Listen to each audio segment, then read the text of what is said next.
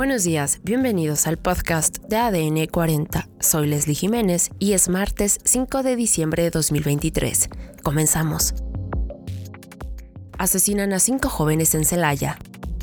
Siete de cada diez armas que entran a México vienen de Estados Unidos.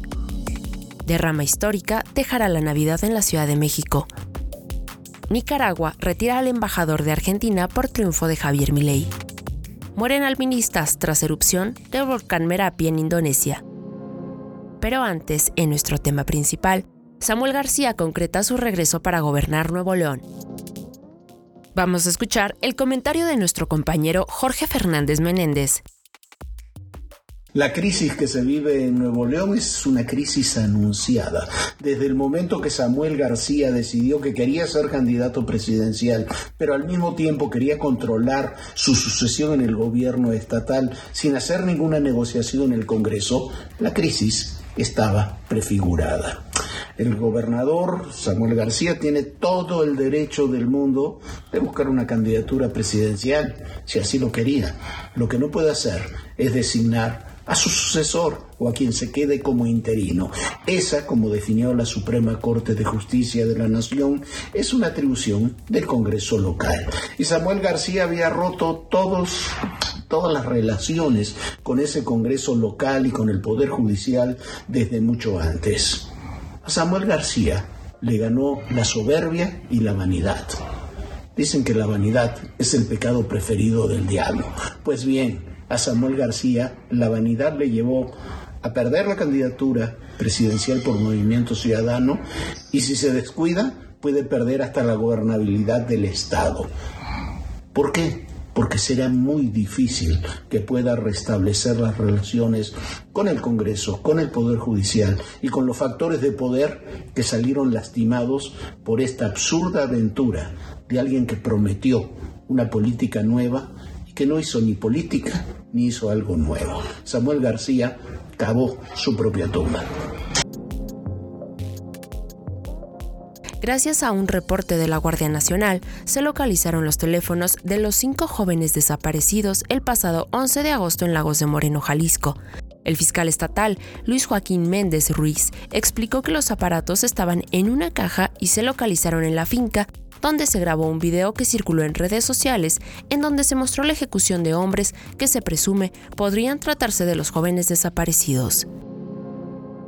Además, durante la inauguración de la mesa redonda Retos y mejores prácticas en el combate al tráfico de armas México y los Estados Unidos, el embajador estadounidense Ken Salazar reconoció que el 70% de las armas que generan violencia proviene de Estados Unidos.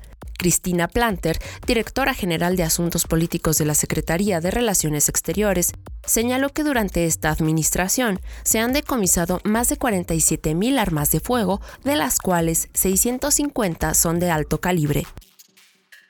En otros temas, la piñata de la derrama económica que espera la ciudad para este fin de año asciende a 50.236 millones de pesos, entre turismo, compra de regalos, consumo en restaurantes y cenas familiares, calculó Fadla Cavani, secretario de Desarrollo Económico. El secretario hizo un desglose de las ganancias que recibirá la ciudad por estos festejos decembrinos. 600 millones de pesos corresponderán a la venta de flores de Nochebuena.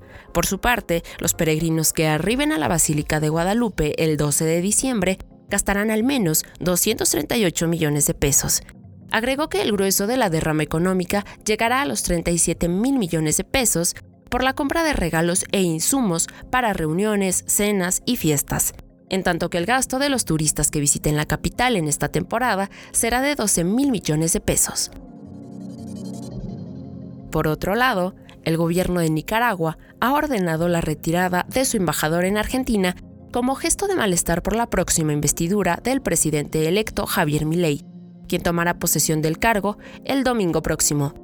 La retirada se hace efectiva de forma inmediata, según un comunicado firmado este lunes por el ministro de Exteriores nicaragüense Denis Moncada, y en el que se justifica la medida como respuesta a las reiteradas declaraciones del nuevo mandatario argentino Milei.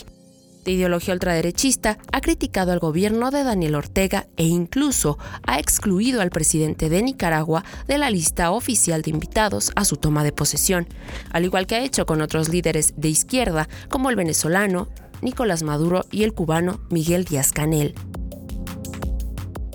Además, las autoridades de Indonesia hallaron muertos a 11 escaladores y otros 12 alpinistas están desaparecidos tras las erupciones del volcán Merapi en la región de Sumatra Occidental. El coloso, el cual es uno de los más activos en Sumatra, tiene 2.891 metros de altura y tuvo una intensa actividad este domingo, por la cual expulsó una columna de ceniza y humo que alcanzó los 3 kilómetros de altura. Además, debido al aumento de esta actividad volcánica, las autoridades también evacuaron a 49 alpinistas, quienes tuvieron que recibir tratamiento médico debido a quemaduras. Y en los espectáculos, el cantante puertorriqueño de 46 años, Daddy Yankee, ha decidido dejar definitivamente el reggaetón y compartió que se ha convertido en un seguidor de Jesús. Siendo Daddy Yankee un creyente cristiano, dijo esperar que sus fans caminen con él en este nuevo comienzo. Esto fue todo por hoy en el podcast de ADN 40. Soy Leslie Jiménez y recuerda seguir a ADN 40 en Spotify, Apple o tu plataforma de audio favorita.